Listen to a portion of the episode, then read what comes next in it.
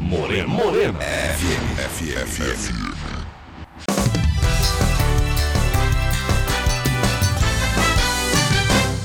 Mesa pra dois. José Carlos Almeida, JC. Boa tarde, Marcelo Leal. Agradeço por mais uma vez você me dar esse espaço aqui. É, e aqui é o seguinte, hoje eu trouxe ele porque é, até onde eu sei, eu não- eu não conheço ninguém que entenda mais de Beatles do que Zé Carlos, tá? E não tô falando só de Itabuna, nem só de Brasil, tô falando no mundo. O cara sabe tudo. Ele sabe a cor da cueca do George Harrison, não uma gravação qualquer lá, sei lá que ano. Então eu trouxe o JC hoje pra gente conversar de Beatles. Porque nessa pandemia eu tenho entrevistado políticos, é, pessoal sobre assuntos mais sérios e a gente precisa também ter uns assuntos mais leves. E Beatles é uma coisa que é unânime, né, JC? Até hoje. É, no- é, e, por incrível que pareça, de vez em quando eu encontro alguém que diz que não gosta dos Beatles e tal. Mas eu até respeito porque muitas vezes são pessoas assim que têm um gosto mais ligado a regionalismo, aquela coisa mais de chorinho. Então eu respeito perfeitamente, desde que seja assim. Com algum argumento de, de alguém que, que pelo menos goste de algum algum tipo argumento, de, né? que, é, que, que goste de algum tipo de boa música, né? E o chorinho eu considero. Mas boa eu, vejo, mas eu vejo muita gente nova que não era nem esperma na época dos Beatles e que adora os Beatles. Ah, rapaz, no, no show de Paul. McCartney, eu, eu fui pra 13 shows de Paul McCartney aqui desde 2010. Eu cantei com ele em Salvador só. pois é, não, em Salvador ele passou de- por pertinho da gente, assim, na entrada da Fonte Nova. Aí, aí eu vi aquela, aquela pelezinha rosinha, assim, parece da turma da Mônica de O cara não envelhece, né? É, pois é, eu- ele deve ter descoberto eu me a- espantei, a, foi com- fórmula da juventude. O que eu me espantei foi o cara ficar três horas em pé, tocando na Fonte Nova.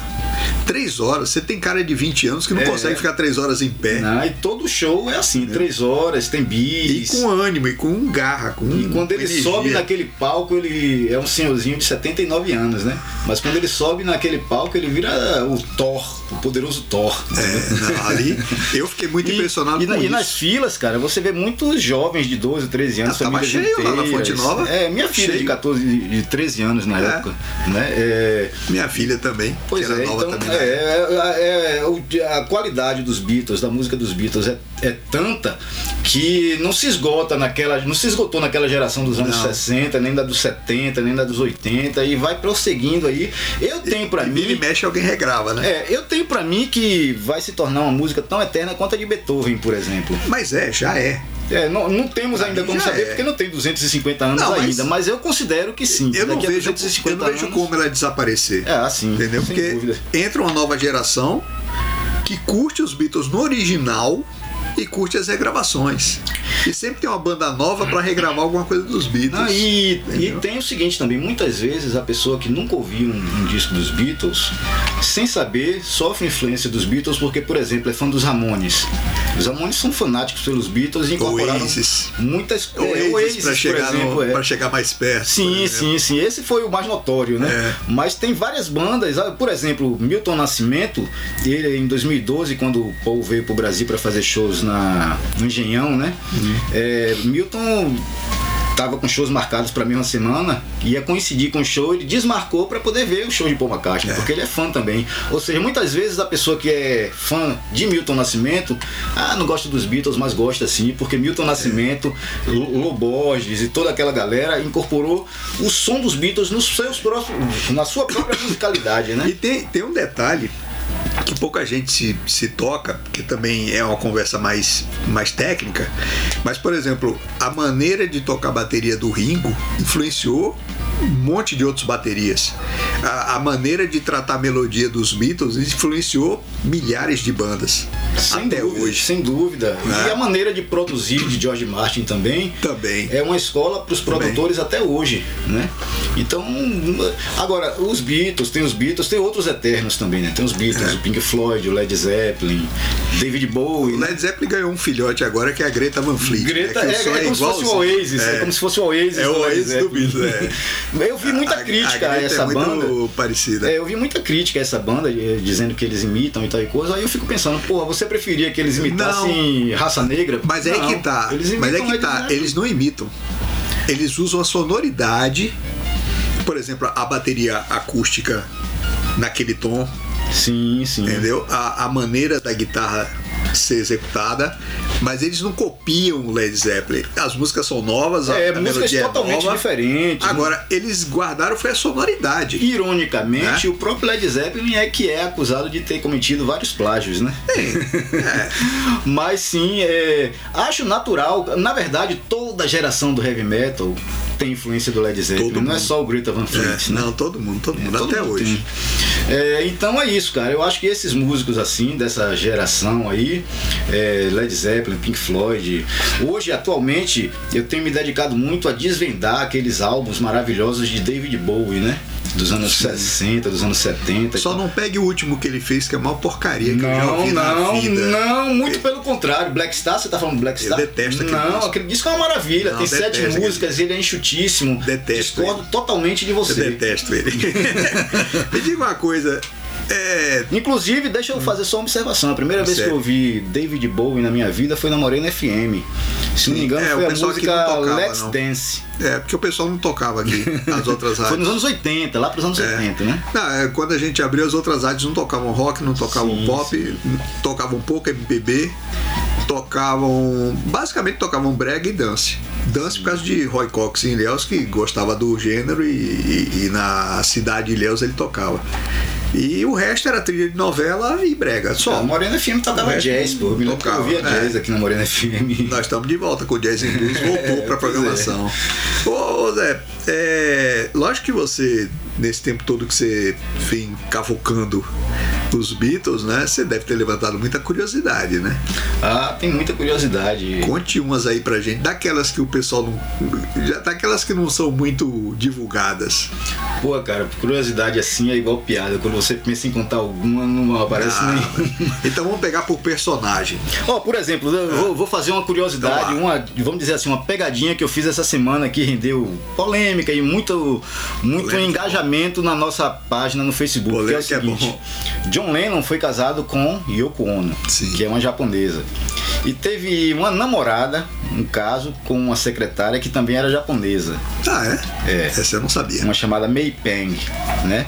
E aí eu coloquei uma foto A voz era melhor, pelo menos. não sei, porque ela não cantando, pelo menos não ousava. não ousou cantar. É Yoko, alguém caiu na besteira de dizer que ela podia cantar. Não, Yoko, cara, Terror. Yoko não sabia cantar, mas ela tinha, assim, ela gravou bons discos porque ela tinha bandas, as, as mesmas, os mesmos Sim, músicos e tinha que. ele, tinha ele por perto. É, os mesmos músicos que serviam John Lennon era contratado para servir John Yoko. É. Então, por exemplo, quando John Lennon lançou em 1970 Plastic Ono Band, o primeiro disco solo, ela lançou Yoko Ono Plastic, Plastic Ono Band também, com os mesmos músicos. Ringo está na bateria. Meu pessoal. Enfim, é. E, e sempre teve bons produtores, bons. Então ela chegou a gravar uma ou outra coisinha, embora não tenha uma boa voz. Mas tem uma ou outra, eu Não, daria uma boa eu, coletânea. Eu não tenho uma boa voz, a dela é péssima. Quem não tem uma boa voz sou eu. Ah, a diferença é que Sim, nós sabemos, né? Ela E não. essa, e essa japonesa aí? Sim, aí essa japonesa eu coloquei uma foto dela com o John e falei assim. Caramba, essa Yoko era mesmo uma gatinha.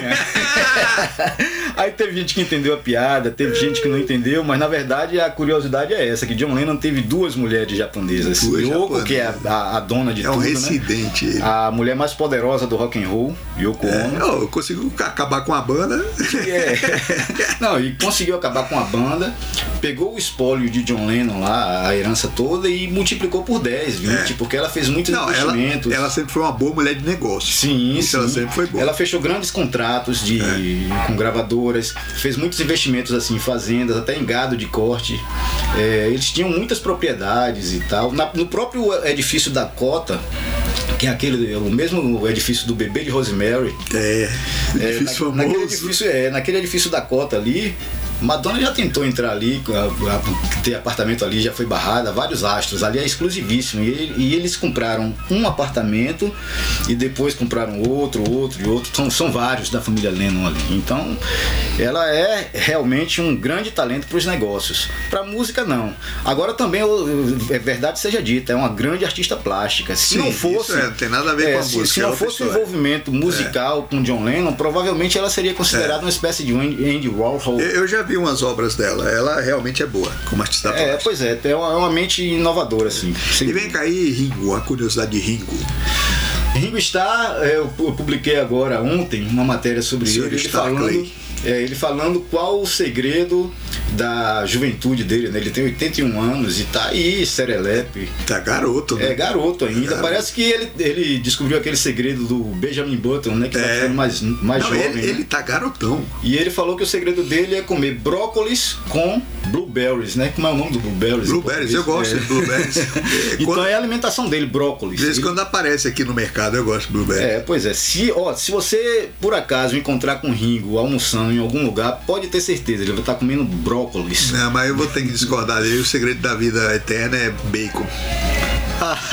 Aí ele vai discordar de você. Como a Cartney também, viu? O McCartney é, é natureba, né? Ah, muito. Desde os anos 70, quando ele estava com a esposa linda eu não fazenda. posso nem discordar do cara, porque o cara tá menino, né? Pois é. Nos anos 70, ele estava com Linda McCartney na fazenda deles e Linda serviu um, um prato de carneiro, né? Só que naquele exato momento eles olharam para a janela, pro lado de fora e viram os cardeirinhos dele- deles lá de estimação que eles, eles tinham como se fosse gente Quem da matou família. Jonas? Aí naquele momento eles desistiram de comer carne. E nunca mais comeram carne. Inclusive a Linda McCartney, olha outra curiosidade interessante. Linda McCartney criou uma empresa chamada Linda McCartney Foods, uma empresa de, de alimentos vegetarianos. Também lançou muitos livros de receitas vegetarianas e se tornou uma grande indústria. O que o pessoal não sabe muito é que ela é da família Kodak, né? Não, não, não, não é. Ela não é da família Kodak? Não, não é. Só concluindo. Aí ela criou essa grande empresa e quando morreu deixou uma, uma, uma herança milionária para Paul McCartney. Não foi ele que deixou a herança para ela. Ela deixou a herança para ele. É, com relação a essa dúvida que você tinha aí sobre a Kodak, na Sim. verdade esse erro sempre foi cometido. O, o mundo sempre foi induzido a esse É, erro. em vários Porque o lugares. nome dela é Linda Eastman. McCartney. Né? Maca- é, não, McCartney foi depois que se, se Não, casou. é, eu digo Mas é, Linda Eastman. Só que não é só Linda Eastman. É, o sobrenome dela coincide com a família que é proprietária, proprietária É, que é da família Kodak. Eastman. Então é, aí, enfim, nunca. é, se- Sempre teve esse, Ela sempre teve que negar esse boato. Gozado é que isso tá em tudo quanto é lugar, né? Se E pra, e pra busca, vai piorar, achar isso e lá. pra piorar, ela era fotógrafa, né? Então É. a, a imprensa preguiçosa da época, né? sempre fez essa relação, mas não, ela não tem nada a ver com a família é, Eastman da Kodak, e mas também de uma família rica, de, de grandes é, advogados lá de Nova York e tal. Inclusive o, pai dela no final dos Beatles foi é, é, escolhido por Paul McCartney, né? Para ser o empresário dos Beatles, né? Ah. O novo empresário dos Beatles, já que o antigo tinha morrido, né? O Brian Epstein. Eu Só vou- que não foi aceito pelos outros três por, por motivos óbvios, né? Eu vou, eu vou dar um intervalo aqui. A gente vai ali tocar It Be e já volta. Vai daí, Paulinho.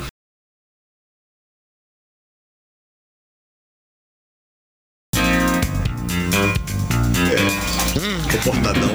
É, tem muito carinho. Estamos de volta aqui com o Mesa pra dois. De outros músicos também. Tava falando aqui do Steven Tyler, que disse que é caretão, que nunca curtiu drogas. Ele tava lembrando outros aqui também. Frank Zappa. Frank Zappa. Então, assim, o, o cara olha, "Ô, o cara é maluco, deve estar cheio de droga. Não, o cara é maluco porque é maluco mesmo. Ah, e se droga de droga porque pra gosta, isso, não. Porque É. droga é gostoso mesmo. Tem cara que é alucinado de nascença, não precisa de droga. Não é não, Zé? Com certeza. E vem cá, é, eu tava lendo um dia desse em algum lugar sobre os filmes dos Beatles. E alguém, não me lembro se foi um dos Beatles ou se foi, ou se foi alguém da produção, comentou que, que eles não chegaram, que eles não ficaram muito satisfeitos com o filme Let It It Be? Sim, Acho que sim, foi. sim. Que agora vai ter uma versão É, na verdade, assim, ó, De horas, é, né? o It Be era pra ser uma coisa e se tornou outra. Era pra ser um, um filme que mostrasse eles ensaiando, ensaiando, ensaiando e depois fazer um grande show. Só que eles já estavam muito de, de baixo astral um com o outro, eram dias felizes e dias tristes. Brigavam muito, né? Por todo motivo. Se você tocasse um, um pandeiro errado, já era motivo pra uma briga, Já, né? é. Então, assim, é, acabou que aquele show, o grande show que eles tiveram a ideia de ser um show no navio, um show no Madison Square Garden e tal, acabou sendo simplesmente alguém falou assim: não, vamos ali no teto da porra do prédio. O famoso show do, É, do, do telhado. E aí eles fizeram aquele show que ficou no, no filme também. Que agora parece que vai ter uma versão enorme, né? É, e acabou sendo. horas. Na verdade, o Larry B acabou se tra- transformando num documentário sobre a dissolução de uma banda. Ou seja, sempre vai ser aquele filme meio baixo astral. Hoje, é, no ano passado, né? Teve a pandemia e tal, tudo foi adiado para esse ano agora de 2021.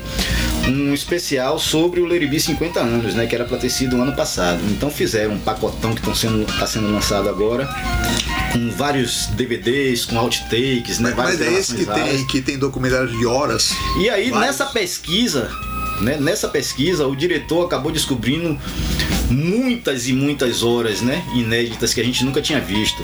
E isso aí, com- isso aí pintou uma nova ideia de fazer uma série de seis horas que vai ser exibida agora na Disney Plus. Vai ser lançada agora, tá para ser lançada.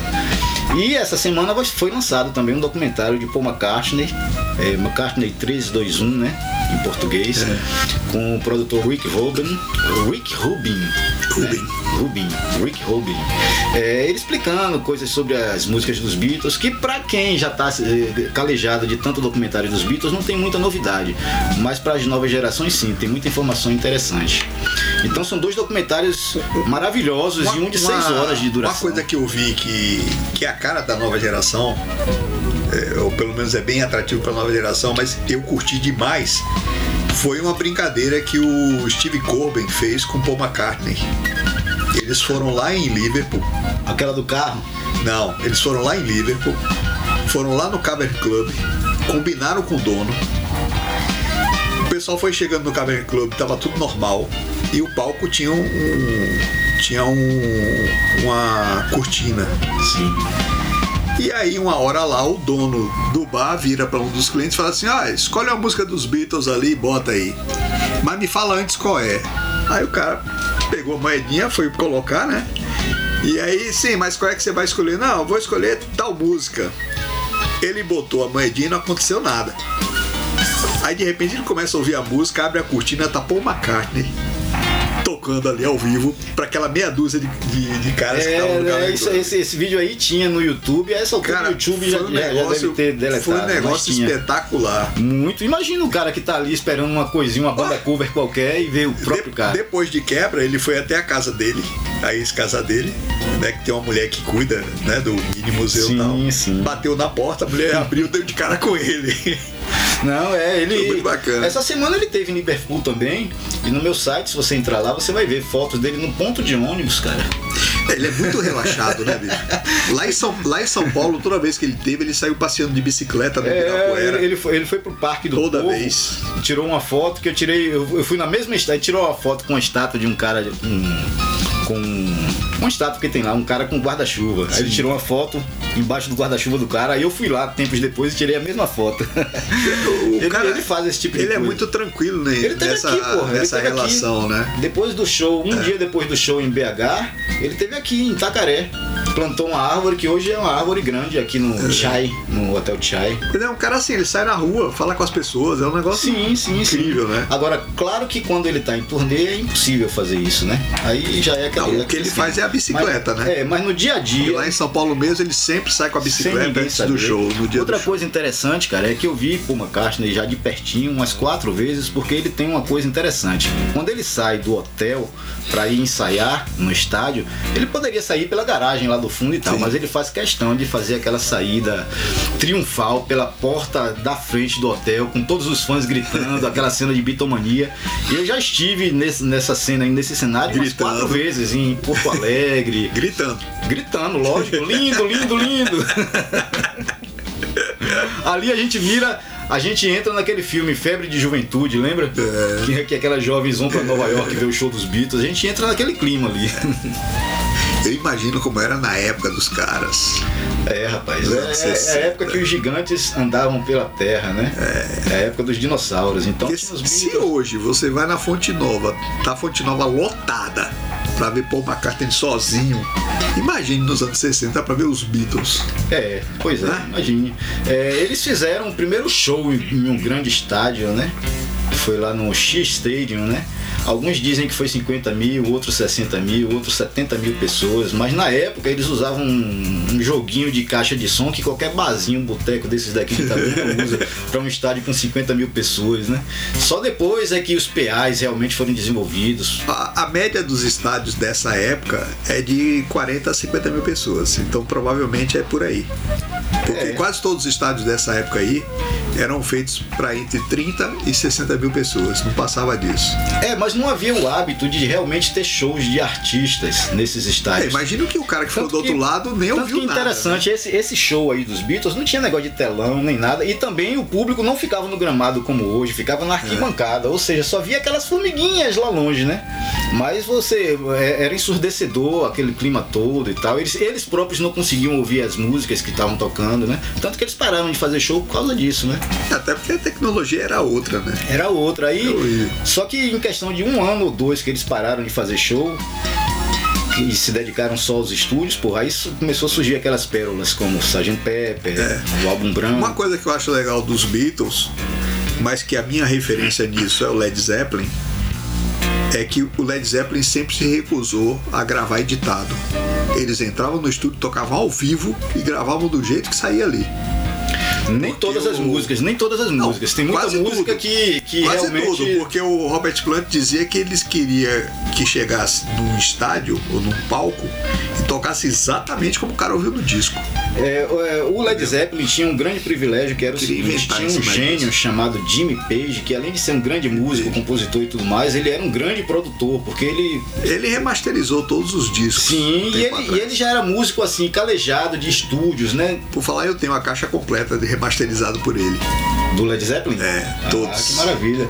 Foi lançado agora com a mixagem de 2014, a mi- pra que eu considero a mixagem definitiva. Eu acho que é essa que você tem aí. É essa, é- foi o Jimmy Page que produziu. É, pois é, essa remixagem de 2014, na minha opinião, foi a primeira vez que o Led Zeppelin realmente teve boa qualidade digital, porque antes eu só ouvia em vinil, porque os CDs do Led Zeppelin de antes eram uma Ah, o- porcaria. o CD, os primeiros CDs que os caras transportaram de LP para CD, não teve nenhum cuidado nesse Não, transporte. não, o Led Zeppelin, Entendeu? o Led Zeppelin Os achatou mesmo. os caras som. fizeram uma coisa crua, pegaram o LP, botaram pra tocar e passaram pro CD. Mas agora não, agora realmente o som do Led Zeppelin tá com qualidade à altura da genialidade. na altura da banda. é. E vem cá, é, os Beatles. A gente, a gente tá falando aqui de qualidade. Os Beatles também passaram por isso e em 2009 eles lançaram a. É, teve a remasterização, É, que é o a- que a gente usa aqui. Sim, sim. É, é essa versão remasterizada. Porque as pessoas esquecem, tem música dos Beatles que é mono. Sim, sim, Né? sim. Muita gente não se toca O disso. último álbum dos Beatles, Abbey Road, foi o único que foi lançado exclusivamente em estéreo. Os outros todos tinham versão em mono e em estéreo. Mas chegava a misturar músicas mono e estéreo no mesmo disco, não? Aí é que tá. Entre a prensagem inglesa e a que era distribuída para os Estados Unidos e para o mundo, tinha várias distorções assim. Aí tinha mistura de mono, estéreo. No Brasil tem disco misturado. Aí, aí vira uma zona, porque eles na época não tinham esse controle todo também, nem pelas capas, né? As capas saíam com fotos até que eles nem sabiam. Não sabia nem o que estava É, acontecendo. então, é, aqui no Brasil mesmo tem muita. Por exemplo, o disco A Hard Day's Night, que sempre teve a capa azul, no Brasil teve a capa vermelha, né? É mesmo? É.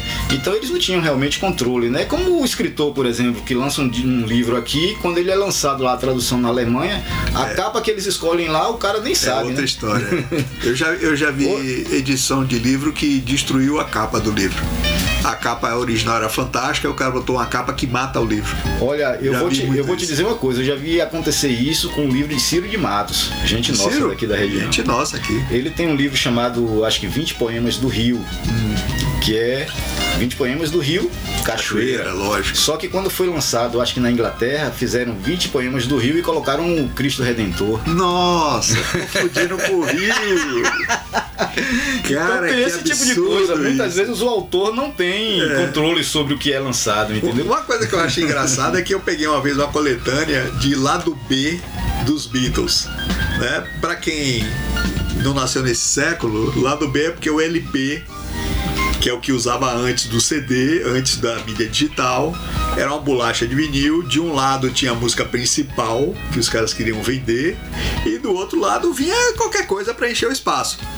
Aí quando eu fui olhar a lista do lado B dos Beatles, só tem sucesso. É, rapaz, olha que incrível, né? É As pessoas hoje, as pessoas hoje não sabem qual a primeira música do lado B do disco tal. Não, não tem como saber, tudo Né? sucesso. É, não, e, não, e qualquer disco que você ouça dos, dos- que, que foi lançado por vinil tinha lado A e lado B. Lado A e lado Só B. que hoje as pessoas conhecem no máximo por CD. É. E CD não tem lado A e Não, lado B. não tem. Então, por exemplo, Comes the Sun, a música de George Harrison, Que é fantástica. é a primeira do lado B, né? É. A música Yesterday, que é a mais famosa do, de toda a história, mais B. regravada e tudo mais, na verdade é a penúltima do lado B. Nossa. Nunca foi lançada em single, sempre foi subestimada, né? Então, O assim, engraçado é que se os Beatles existissem hoje em dia, eles só teriam uma música tocada de um disco desse. Porque as rádios fazem isso. Pegam É, uma né? Pega música, música de trabalham ela trabalho, e acabou. de trabalho, tem a essa gente coisa, aqui né? sempre teve o costume, desde o início da Morena FM, a gente toca tudo que tem no disco e depois vê o que, que agradou. sim, sim, pô. Mas o normal das rádios no Brasil é pegar uma faixa, que geralmente é o produtor que indica, Mas olha, muitas, ve- tá muitas trabalhando vezes eu acho que a, essa. gra- a própria gravadora E toca só estipula, aquela. né? Toque só aquela Não, música. mas é isso. O- o- a gravadora diz assim, ó, nós estamos trabalhando essa aqui, ó. E aí as rádios só tocam aquela. E aí as que recebem tem- jabá E aí recebem de vez em quando tem um aquela. Marcel Leal que vai lá na rebeldia É. e Agora fala, imagine, os Beatles hoje em dia, e yesterday não ia ser conhecida Não, não nunca. seria, pois é, nem foi Não lançado em tocar em rádio single. nenhuma. É, e, e, por é, por ironia, né, na verdade, essa música Here Comes the Sun de George Harrison, que foi- sempre foi considerado um cara subestimado dentro dos Beatles, né? É verdade, mas era um. Hoje é a música dos Beatles mais ouvida no Spotify. Here Comes the Sun. Uma das minhas favoritas é With a Little Help from My Friends. É. É uma sim. música que eu adoro essa música. É- Principalmente uma versão que eu peguei que o Eric Clapton faz um solo. Na verdade, é. Na verdade, a- a- existe uma versão dessa Aliás, não, música não, que é. com Prince, com Prince. Ah, é, né? Prince. Prince Sim. faz um solo. Não, você tá falando do, do, do tributo, né? do Do tributo. tributo de George Harrison e tal. É, é aquele que a gente fez especial Agora aqui existe uma versão dessa música eletrizante mesmo, que foi feita por Joe Cocker, né? Com Jimmy Page na guitarra. Sim, também, Que, também que ficou ela. tão, tão eternizada Também, quanto a original. Também, né? também. Talvez mais até porque aparece no filme Woodstock e tudo mais.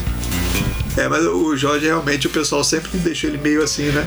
Olha, ele sempre foi um cara genial, talentoso e tudo. Agora, é, eu não considero que ele foi, era subestimado, porque na verdade ele estava na mesma banda que a maior usina criativa de todos os tempos, que é a dupla Lennon e McCartney. É. Então fica difícil você encontrar uma brechinha para você colocar uma música onde tem Lennon e Verdade, McCartney compondo, verdade. né? Mas ele conseguiu colocar something, colocar Não, várias, é, né, tantas outras músicas, While My Guitar Gentle Whips, é, é, Teve música do, do Ringo, composta pelo Ringo, que chegou a fazer sucesso dos Beatles? não? Com os Beatles? sucesso não, composta por ele não. Tem uma no Abbey Road, que é a Octopus Garden, né? Que é uma. tá- também tá no lado B. Ele tá no o que não quer dizer nada. Mas enfim, é uma música dele que nem é 100% dele, também com a ajuda de George Harrison, Mas né? ele We're a tá- Little Help, né? É. De George Harrison. Mas ali é uma música de Richard Stark, tá lá no crédito. E é uma boa música. Agora nunca foi um grande sucesso, não, porque. Enfim, não. não- Não, você tinha. Cada vez que saía um disco, saía 15 sucessos. né? Pois é, não, mas agora na carreira solo ele fez isso. alguns grandes sucessos, né?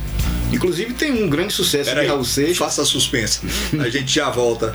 Vamos ali ouvir Beatles, a gente já volta. Vai daí, Paulinho.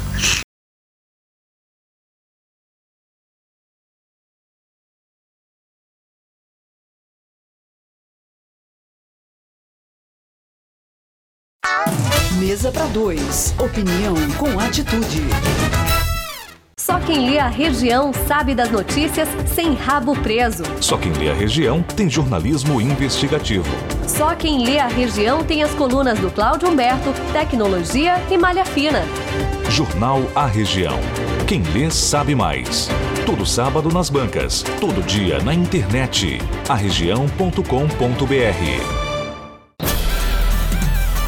Mesa para dois. Tão É, calorosa é, come- a começa do intervalo, dava né? outro programa aqui, né? Mas você tava falando que tem uma música de Raul Seixas. Que foi. que é uma tradução de uma música que foi gravada pelo, por Ringo Starr, que é aquela Não, não Quero Mais Andar na Contramão, né? no, com Ringo, ela chama-se Nono Song. E a letra é a mesma coisa, né? Uma amiga veio da Bolívia, trouxe um pozinho, só que eu disse que não quero Tá mais saber atual. disso. Tá atual a música. O outro traz uma marihuana, ele diz que não fuma mais. O outro traz uma cachaça, ele diz que não bebe mais. Basicamente a mesma coisa. E tem muitas músicas brasileiras que na verdade são versões dos Beatles, né? Ah, Ah, tá na cheio. verdade a Jovem Guarda praticamente se fez em cima das Em músicas cima dos Beatles, né? é. Agora é. E, e na época dos Beatles, não é que não tinha outras bandas famosas, né? Porque tinha Rolling Stones, por exemplo. Sim, rapaz, tinha Né? muita banda famosa. Tinha muita Na banda famosa. Na verdade, a, a parada de sucessos dos anos 60 era uma coisa maravilhosa, de né? louco, Eles é. se alternavam assim no topo, assim, Rolling Stones, The Animals, Beatles. Eles até combinavam datas para não coincidir, né? Agora, olha uma curiosidade: no Brasil, os Beatles nunca tiveram o número um na parada de sucesso. Nunca? Porque aqui tinha dono na parada de sucesso. Chamava-se Roberto Carlos. Hum. É, só em Não, 68. mas nem música internacional ou não separava na época, sei lá. Não, não, não sei. Não, eu acho que não separava na época. Tá. Porque não havia uma parada oficial Não, mesmo. A parada de sucesso, sem na verdade, separar- era da revista lá. Sem separar na né? época era Roberto Carlos, lógico.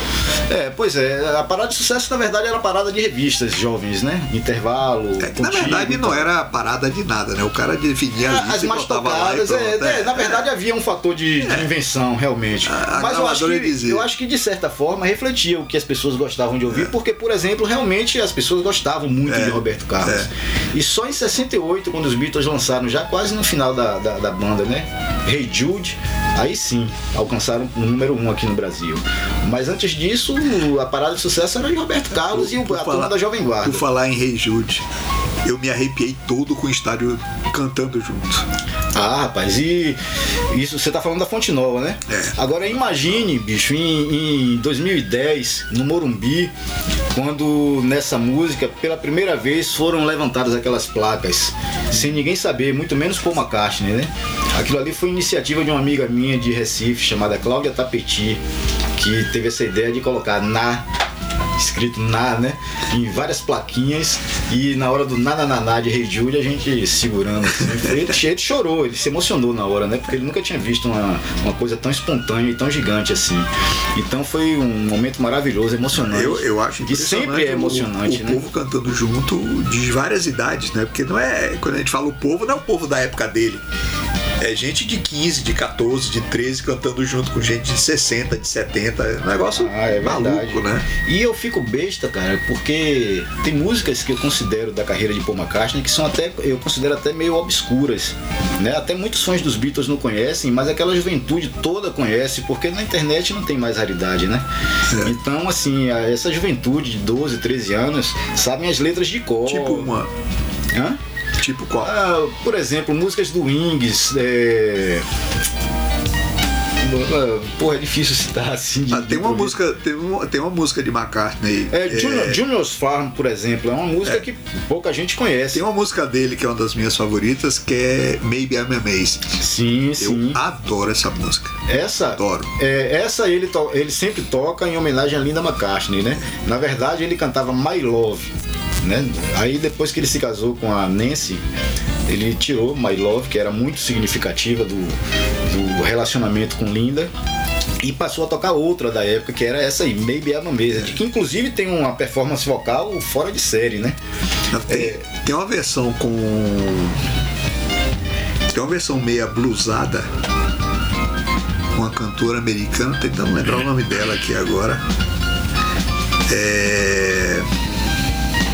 O nome dela, meu Deus, Hart. Esqueci o nome dela agora, mas tem uma versão meia blusada com a cantora de blues tocando com Joe Bonamassa na guitarra. É um negócio de louco essa É, versão. olha, o, o McCartney é um cara tão foda que ele lançou um disco agora, é, Ma- Ah, McCartney Bet- 3. Betty Hart, o nome da Sim, cantora. Betty Hart. Agora que eu lembrei. McCartney lançou agora esse McCartney 3 que alcançou o número 1 depois de pô, um cara com 78 anos, né? É impressionante. 78 ele tinha na época. Eu tenho a impressão Ele que. alcançou o número 1 nos Estados Unidos e na Europa e lançou uma nova versão desse disco, remixada com participação de astros e que alcançou o número 1 novamente. Quer dizer, é o cara foda, né? É o Ele cara é, mais foda de é. todos os tempos. Eu tenho a impressão que daqui a 50 anos ele vai ser primeiro lugar em todos os centros espíritas do mundo, com alguma É. música. Vai baixar em centro espírita com uma música nova e o mundo inteiro Será feliz. Centro espírita Será feliz no, no mundo inteiro vai ter uma, uma sessão ao mesmo tempo com ele cantando alguma coisa, porque é impressionante a, a capacidade do cara de criar músicas que ele chamava de silly love songs, lembra? Sim, sim. Da disputa dele com o John Lennon, aquela história. É, na verdade, a imprensa. Ele respondeu com é, a- música, É, né? imprensa, Conta essa história aí, A imprensa que, que dizia.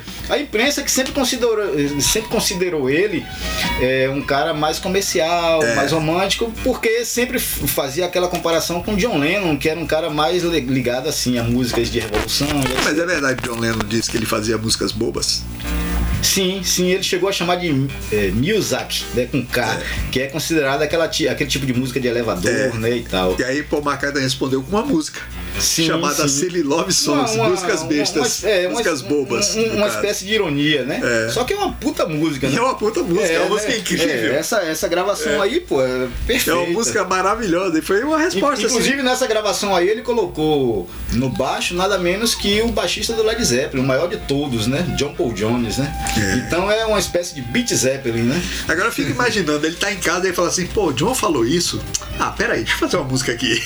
Mas a verdade é que ele se ele se magoava quando quando via imprensa esse tipo de colocação de John Lennon, porque ele sempre considerou John Lennon uma espécie de guru, uma espécie de, de professor que estava ali para observar ele sempre assim, olha, tá ficando muito assim, então vamos fazer muito, entendeu? Era, era o olhar crítico que ele tinha por detrás dos ombros, né? E quando o John Lennon, quando ele perdeu essa referência, então ele ficou meio desnorteado. Quando os Beatles acabaram, por exemplo, ele começou a beber demais. Tem um episódio até de que ele quase morre sufocado no próprio travesseiro. Nossa. Porque ele tava realmente depressivo com o final dos Beatles, né? Com o final daquela cumplicidade que ele, Ele e tinha o com resto do planeta, né? Sim, sim, sim, sim. Ele passou por maus bocados, né? Só que aí ele teve a, a esposa Linda McCartney que pegou ele pelo braço e levou, levou, levou até ele gravar o primeiro álbum solo, McCartney, que é uma maravilha. Gravou sozinho na fazenda dele, uma maravilha de Eu disco. lembro desse álbum. É, né? Maravilha de disco. E aí sim, ele se tornou. Hoje eu considero que é o músico mais importante de todos os tempos. E na minha, na minha visão é o cidadão terráqueo vivo mais importante.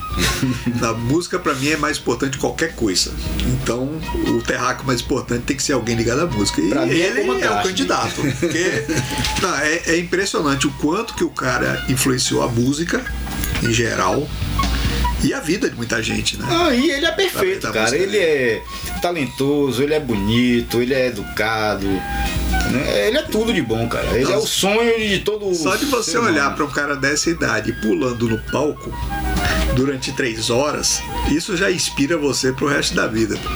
Sim, sim, sem dúvida. tem cara aí de 40 anos que você olha, parece que o cara já morreu. Eu posso não ter nada nesse mundo, mas tenho um grande orgulho, que é ser fã dos Beatles e, de- e também um orgulho de, de, de- de entender aquilo que eles passaram. Eu, acho, eu encontro muita gente assim que não entendeu a mensagem, a musicalidade dos Beatles e etc e tal.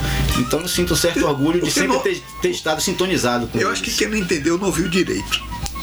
Não sei, eu acho que é. Porque tudo bem que tem gosto musical, mas eu não gosto, por exemplo, de Roberto Carlos, mas reconheço a importância do cara. Sim, sim, Né? sim. Você não precisa gostar do cara pra reconhecer o que o cara fez, o que o cara faz. É, é como o Chico Buarque, por exemplo. Você Chico pode Buarque, falar até exemplo. assim, não, o cara é chato, tem a voz chata, mas Não. aí você fala, vem cá, e a música tal? Chico é o cara que Eu não gosto. devia nunca ter cantado. Mas a partir do momento que ele cantou, ele inaugurou uma coisa importante que foi o autor cantar suas próprias músicas, que ninguém tinha Sim, coragem de fazer sim, isso sim. antes. Poucos tinham coragem. Só quem tinha boa voz. O mesmo vale pra Bob Né? Dylan, né? A mesma coisa. É. Porque Chico falou assim: eu não sei cantar, mas é minha música. Sim. Eu vou dar minha versão. E ninguém canta igual a ele. É. Ninguém canta. Eu, pelo menos, por exemplo, Olhos nos Olhos, a música Olhos nos Olhos. Por exemplo, eu acho que a melhor versão é a do próprio Chico Buarque. Eu sei que tem, por exemplo, a de Agnaldo Timóteo, que tem aquele vozeirão, mas eu acho que a de Chico Buarque é melhor. Eu acho que as músicas de Chico ficam muito bem com ele. Com a voz dele. Voz ruim mesmo. Eu acho. Sim, sim, eu concordo. Entendeu? Concordo. E, e- e eu, acho que a maior importância dele foi isso, mostrar que o, o compositor que não sabe cantar pode e tem direito de cantar as músicas dele e gravar e acabou. Óbvio. Quem gostar, gosta, quem não gosta, não Isso, gosta. isso gerou protestos em, intérpretes da época, né? Rapaz, caíram de pau em, em Chico Buarque por causa disso. Durante muito Nana tempo. Caymmi foi uma que soltou até uma matéria na, na imprensa esculhambando esse, eh, por exemplo, Vinícius, porque Vinícius passou a cantar as próprias músicas. Vinícius, por favor, dê músicas pra mim cantar. e olha que ela era fã de Dorival Caymmi, um Mas puta aí, compositor. aí já foi interesse pessoal. Te- A gente tem umas gravações de Vinícius aqui que a qualidade sonora nem é tão boa por causa da época, mas que a gente toca pela importância de ouvir Vinícius cantando Vinícius. óbvio, é óbvio. importante pra caramba. E o jeito que ele canta é diferente de qualquer outra pessoa. Sim, sim, Aquelas sem dúvida. músicas, entendeu? Muitas vezes a gente acha que tecnicamente aquilo não é compatível e tal e coisa, mas não, é aquilo ali mesmo que deveria ser. Pronto. Ô Zé, pra um cara que não conhece os Beatles e precisa conhecer, como toda pessoa que tá respirando hoje precisa conhecer, que disco você indica para o cara ouvir primeiro? Pra ele nem se assustar e, e entender o que é Beatles. Eu acho que o Help é uma boa. É uma, é uma boa iniciação porque tem um pouco de tudo ali. Tem música cantada por Ringo, tem Yesterday, que é o grande hit. Lembra algumas músicas no disco, além de Help, lógico. É, tem Yesterday, tem duas de George Harrison, You Like Me Too Much, I Need You. Tem a própria Help, que é de John, né? Tem You've Got to Hide Your Life Away, que é de John também. E a minha favorita chama-se It's Only Love, que é uma música do meio do disco, não é principal nem nada, mas é a que mais me cativou na época que eu conheci o disco Help. Eu acho que esse é um bom começo. Fora as coletâneas também, né? É, tem uma coletânea de, de singles chamada Past Masters, né?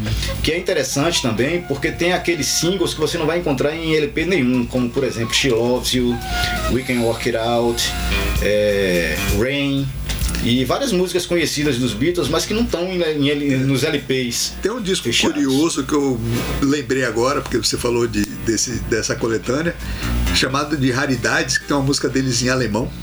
É, Duas- sim. duas em alemão. é, é, no começo. no Ecliptic, come- Ecliptic. É, é, no começo havia esse conceito, porque eles, eles na verdade, os Beatles, Pera um curiosamente. eu vou fazer o seguinte, Paulo Brito já tá acostumado, né, Paulo Brito? Então vamos fazer mais um bloco.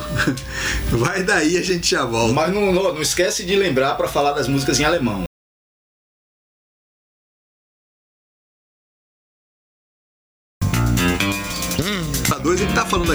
De série de TV, tá? Ele já mudou de assunto aqui. Mesa para dois.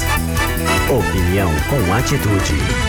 Jorge Garcia, de Lost, na, numa série chamada Havaí Five-O, Ah, e esse cara, esse que cara ele faz fez um papel muito legal Esse também. cara fez um filme muito bacana, rapaz, que tá na, na Amazon.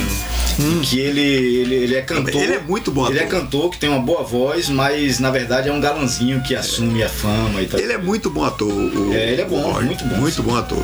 E apareceu em Lost, né? A gente conhece ele por causa de É Lost. claro, é, é, é o personagem favorito da, da maioria das pessoas, né? É, é. É um amigão que todo mundo gostaria de ter. A gente tá falando aqui de série, gente, de série, de filme, porque tudo é arte. E arte é com a gente mesmo. O, Zé, por exemplo, ele é ilustrador, cartunista. Ele Inclusive, cria- inclusive é, lá pra virada do século e tal, você foi o primeiro cara a reconhecer meu talento de desenhista e me tornou cartunista do jornal A Região, o qual eu tenho vários, vários fascículos ainda lá guardados, vários recortes guardados e, e para quem eu agradeço muito até hoje. Mas nem vale, viu, Zé? Porque eu sempre fui fã de cartoon. Eu, eu andava nas livrarias de São Paulo catando livro de cartunista, que era meio raro na época. Hoje eu sigo todos esses caras no, no Instagram. Pois é, hoje é fácil. Laerte. Na época eu tinha que ir numa livraria e sair olhando literalmente estante por estante, porque os caras não sabiam aonde encaixar esse material. Ontem. Então você anteontem, não tinha um lugar certo. Ah, vou na série de. Não tinha uma série quadrinhos, cartoon. Sim, não tinha. sim. Os caras enfiavam em qualquer prateleira. lá. Anteontem morreu o Ota, né? Que é O Ota, que Cara, era um dos sou meus fã favoritos é, do Eu sou fã Mad. desde criança da Mad, né? Aliás, a Mad tinha cartunistas fantásticos. né? Claro, pô. O Aragonês com aqueles desenhos na borda da, da, da revista. Aqueles desenhinhos que gente tinha que virar a revista. desenho minúsculo, aí você virava a revista pra maravilhosas, ver, tal. né?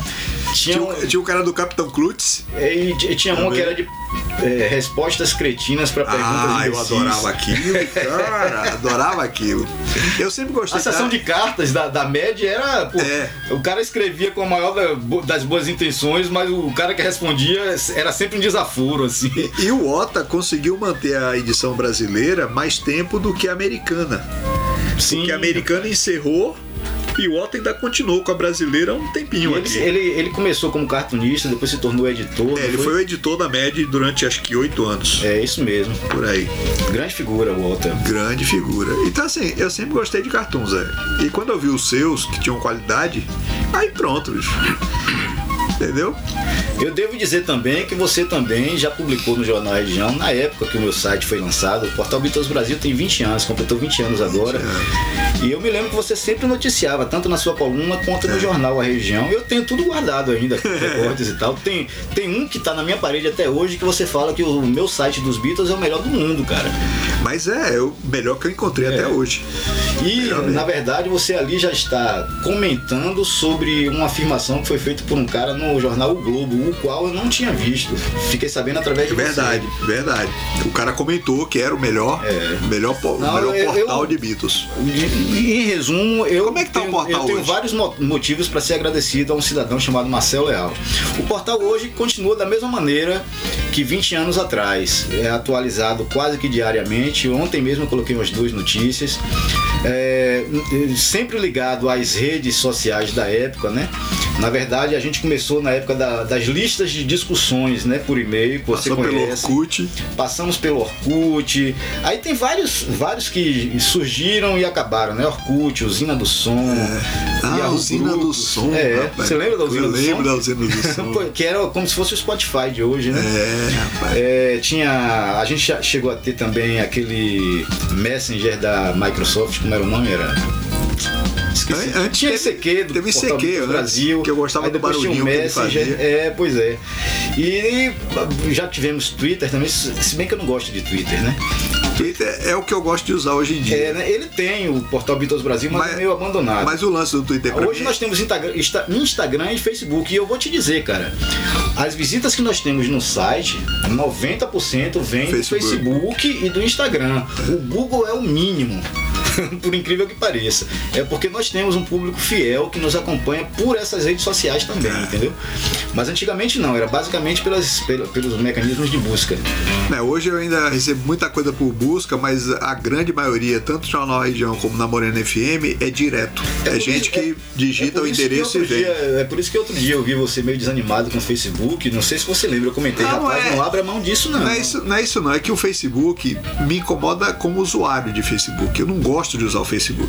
Mas São ditadores, né? Não, e, e além de ditadores, ele é burocrático. Mas eu gosto, eu, acho que o Facebook é a rede que eu mais Você tem, gosto. você tem uma ideia, Zé? Eu boto, eu boto 8, 10 postagens todo dia no Twitter porque é rápido, prático e fácil. Eu acho confuso. No Facebook é mais burocrático. Você vai botar uma foto, você tem que clicar três vezes para chegar numa foto. É Ah, mas o. Facebook você coloca uma URL, ele automaticamente já puxa a thumbnail. O Twitter faz isso também. O Twitter também faz isso. É, pois é, mas é, E, eu- e eu gosto do Twitter também porque eu me acostumei, desde a época que eu trabalhava em agência de propaganda, com texto curto, que eu produzia para rádio. Sim, sim. E o Twitter, eu encaixo tudo naquele espaço dele, eu conto a história da minha vida em um tweet. É, eu acho Entendeu? que é mais Eu uma. me acostumei muito com isso. Eu com acho que é uma questão de, de, vamos dizer assim, de compatibilidade espiritual mesmo. Eu já tentei Não, várias é, vezes. não, é questão de gosto. É. E aí, por exemplo, o Twitter, ele é mais ou menos do tamanho das notas que eu uso na minha coluna no jornal. Então, às vezes eu testo uma nota no Twitter e posso pegar ela do jeito que ela tá, botar lá porque é o mesmo tamanho. É, eu uso o Twitter desde o começo. Fica prático. Por exemplo, o. Twitter Itabuna, arroba Itabuna, fui eu que criei. É meu lá, tá anda abandonado. Tá lá né? ainda, né? É. Meu e-mail é itabuna, arroba gmail. É, Itabuna, então, assim, na época eu criei, achava que fosse ser uma grande coisa. Só que depois eu enjoei daquilo, fica lá abandonado. Zé, conta pro pessoal o que, que tem no portal. Ah, no o portal tem notícias quase que diárias. Ontem mesmo eu coloquei uma explicação sobre aquela foto que rolou o mundo aí de Paul McCartney no ponto de ônibus. Coloquei notícias sobre Ringo Starr. Coloquei também sobre George. Enfim, é, os Beatles, apesar de terem se separado em 1970, até hoje rendem notícias assim atuais, Tem, né? todo dia Eles estão aí se arrastando pela terra ainda. É. E eu continuo postando notícias. E além das É, e- notícias? E, tem muito agito também nas redes sociais, né? Como aquela foto de Yoko que eu falei, tem muitas coisinhas que eu faço. E a- Hoje, hoje eu postei uma declaração de Jimmy Page do Led Zeppelin falando sobre a habilidade de George Harrison na cítara, Na né? Tá lá sendo comentada nesse exato momento. Que não é um instrumento fácil. Não, não é, Não é e é, não é, é fácil para um indiano, né? O, o. Ravi, o Ravi Shankar falou é que lá na Índia você igual encontra em fazer- cada esquina alguém tocando É, é igual fazer a carajé. Para um baiano é fácil. Agora manda um paulista fazer uma carajé. Uma Não curiosidade sobre isso, você sabe o que é? É que as pessoas chamam de cítara. Ah, Cítara é uma coisa triangular que as pessoas. Antigamente os caras saíam vendendo nas portas das casas assim com. qual é o nome lá, né? Lá é citar com S. Cita. S-I-T-A-R, que é a cítara do Sgt. Pepper Sim. e etc e tal. As pessoas confundem cítara com citar, que é um instrumento realmente indiano. Lá no portal, além de notícia, tem o que lá? Olha, Tem conteúdo sobre os discos, não? Tem conteúdo sobre os discos. Já que a gente está falando sobre Tem fotos? instrumentos indianos, Fotos, fotos Tem interessantes. muitas fotos. Agora as fotos a gente hoje em dia lança mais em redes sociais, né? É. Já que a gente estava falando sobre instrumentos indianos, eu criei um aplicativo Android que explica sobre cada instrumento indiano que saiu nas músicas dos Beatles. E se você. Aí tem o texto lá. Tem o texto lá sobre o instrumento e se você clicar na imagem do instrumento, você ouve o sonzinho do instrumento. Impressionante. Chama-se Beatles India. Ah, mas não dá Tá pra lá no Google Play de Mas não graça. dá pra tocar? Ah, É, não, dá, dá pra você ouvir o sonzinho, tocar realmente só se você comprar. muito legal, cara. Muito legal mesmo. Mas é isso, cara. É, os Beatles fizeram essa ponte com a Índia, né? Você vê quanta coisa. E quanta coisa os Beatles mexeram, né? A coisa da música indiana mesmo, quem é que falava de música indiana? Ninguém. Só indiano. Acho que a primeira vez que George Harrison viu músicos indianos foi durante a gravação do filme Help, em 65. Eu acho que ele teve aquele choque espiritual, Ele assim, um teve guru, aquela né? identificação. Ele tinha um guru, né? Ele se tornou realmente é, um, um seguidor da Hare Krishna, né? Da religião Hare Krishna, depois que ele ganhou do irmão de Ravi Shankar um, um- um livro, é, o Diário de um Yogi. E aí ele, através desse livro, ele passou a se aprofundar na própria religião hindu, não apenas na música, mas na religião. E nos anos 70 ele fez várias viagens para a Índia, né, para conhecer aqueles ídolos dele, que eram aqueles gurus barbados lá. Os ídolos dele, o, que eu já fiz correndo atrás do- dos Beatles, ele já Ele fez fazia atrás dos gurus. indianos. Era o turismo dele, né? Então teve essa, essa- esse despertar espiritual, né? Que influenciou muita gente. Aqui no Brasil, por exemplo, no disco 2 do Legião Urbana tem, tem música com estilo indiano. Tem. É, o Beto Guedes já fez também. Muita gente puxou pra essa. Os Rolling Stones, depois que os Beatles fizeram a primeira música com Cita, que foi no, no- no álbum Help, inclusive. Não, é no Robert Soul. É, aí os Rolling Stones lançaram aquela música Paid in Black, né? Sim. Com a cita tocada por, por Brian Jones, que era um gêniozinho que O que eu achei interessante do Rolling Stones é que agora, recentemente, eles assumiram de vez o lado blues deles, né? Eles gravaram um disco só de blues. É, desde. Não, é, Porque eles sempre- eles sempre tiveram influência de- 60, né? Sim. Os primeiros discos dos Rolling Stones em 63 já era aquelas coisas. Pois é, blues, mas né? eles sempre tiveram essa influência de blues, mas eles É, mas gravaram é, é, um disco de blues, blues mesmo. É, depois que eles lançaram Não é aquele mistura álbum. You, que é basicamente de blues mesmo, aí É. realmente eles bluese, blu- viraram blueseiros É. mesmo, né? Principalmente Kate Richards, né? Que ah, tem até um documentário sobre ele na Netflix que ele mostra todas aquelas escalas do blues e tal e coisa. Uma fera. É, também. grande, grande banda. Agora, minha, minha fase favorita dos Rolling Stones é justamente aquela dos anos 60, em que eles viviam assim nos calcanhares dos Beatles. Que os Beatles faziam, eles faziam três meses atrás, algo parecido, mas sempre genial, né? É. Os Beatles Eu, lançaram eu o acho Sgt. que Pepper. a, a qualidade, é, a intensidade de produção continua até hoje, mas a qualidade daquela época, eu acho É, que eles, Eles tinham uma o qualidade Brian maior Jones, de, que era um grande de arranjador, né? É, os Beatles lançaram o Sgt. Pepper, eles lançaram um disco chamado Satanic Majesty Request, que é também uma maravilha, né? Até a capa é parecida com a do Sgt. Pepper, mas eu acho maravilhoso também. Eu não tenho esse problema de ah, Beatles ou Rolling Stones. Graças a Deus eu nunca tive que escolher. Eu também não, eu gosto de todos eles. Gente, nosso tempo acabou. A gente já deu uma esticadinha, não vou esticar mais. Só Mas- quero falar uma coisinha. Fala, Zé. Eu trouxe aqui uma revistinha da história de Itabuna. Ah, sim, é certo? verdade. Eu só vou, eu só vou encerrar aqui falando sobre isso. Trouxe essa revistinha aqui pra você, é, que tem palavras cruzadas e etc e tal. Eu lancei ela é, num, num projeto que saiu aí da lei Aldir Blanc, né? Eu fiz o projeto, aprovei, é, lancei essa revista. Era para ser distribuída nas escolas, mas com esse negócio de pandemia fechado. e tal, não foi possível. Então, o que foi que eu fiz? Improvisei. É, deixei uma quantidadezinha num ponto central da cidade chamado Café Pomar. Sim, que todo mundo conhece. Quem tiver interesse de conhecer esse trabalho, que tem aí palavras cruzadas, tudo relativo, de- relativo à história de Itabuna, palavras cruzadas, caça-palavras, curiosidades. E eu posso atestar que é bem interessante, viu, pessoal? Passa Basta lá ir Café lá Pomar gratuitamente, é só pedir um que o cara vai te dar gratuitamente. Agradeço muito ao nosso amigo Danilo por isso. Sim. Café Pomar é é uma referência histórica de Itabuna. Sem né? dúvida. Tá até na, na capa aí. Gente, Zé, quero agradecer de novo você vir aqui. Que é isso, né? eu que agradeço. Tem que subir a ladeira para chegar aqui, né? Mas assim, quero agradecer muito. Sempre é um papo muito legal com você, desde que a gente se conheceu até hoje, né? Se fosse falar de música, a gente podia ficar aqui a semana toda. Ah, A rádio toda. ia Se ser eu- só isso. Se eu fosse teu vizinho, Né? a gente ia conversar através do Ave muro. Maria. e para você que tá ouvindo, espero que você tenha gostado do papo, seja aqui em Tabuna, seja na China, na Noruega ou em qualquer lugar que você tá ouvindo online, que é uma das grandes um dos grandes presentes que o rádio teve na vida foi a internet. Graças a isso a gente tem ouvinte tudo quanto é canto. Então espero que vocês tenham gostado do papo e quarta-feira que vem eu vejo se arrasto mais alguém pra cá. Gente que não tá com medo da pandemia, porque tem uns que não vem porque ah, não tô saindo de casa. Eu dei uma tal. entrevista pra você no auge da pandemia, da pandemia é. aqui, não tem Então, esse gente, quarta-feira que vem a gente tá de volta. Vai daí, Paulinho. Não tá com medo da pandemia, porque tem uns que não vem porque, ah, não tô saindo de casa. Eu dei uma tal. entrevista pra você no auge da pandemia, da Pois pandemia é. aqui, não Então, gente, quarta-feira que vem a gente tá de volta. Vai daí, Paulinho.